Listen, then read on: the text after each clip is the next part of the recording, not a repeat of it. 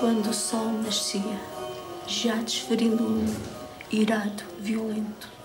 Logo o ceifeiro sabia ter de enfrentar um dia de indescritível sofrimento.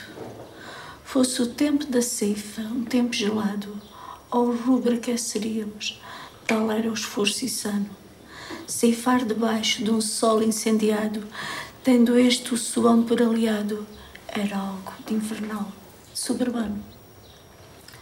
O céu é lume, a terra é lume, o ar areia, inferno que até o canto da cigarra afugenta, e a água que bebemos incendeia. No louco pulsar de cada veia, aflita, incontrolada, a dor rebenta. E o ceifeiro é fogo, é grito. Oh, Sarila! Sarila é a aragem fresca, que não houve brado aflito, só o bafo do calor maldito, demoníaco, se manifesta. Alento. Tenta bebê-lo numa cantiga. O camponês sempre canta quando o cansaço fustiga ou a dor alta se levanta. Mas na angústia de cada movimento, daquela espiral de fogo e cansaço, o corpo do ceifeiro vai cedendo a foice é um lance mais curto e lento, mais vagaroso o passo. Sacode uma voz irada, a voz do manageiro. Todo ele, corpo folgado, resguardado por um frondoso guarda-sol.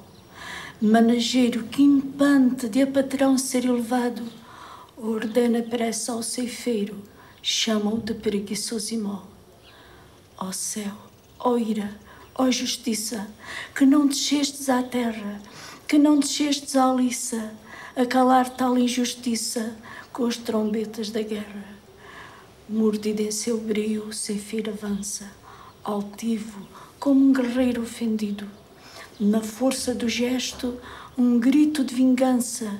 A foice em fúria, é espada, é lança, lavando o orgulho ferido impõe respeito até mesmo ao sol e ao suão de quem já não teme o rigor.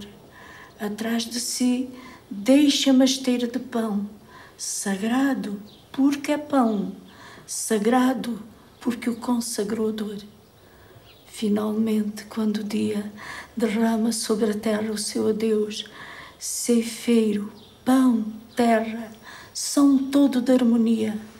Olhasse os Deus e eu diria que os tocara a mão de Deus.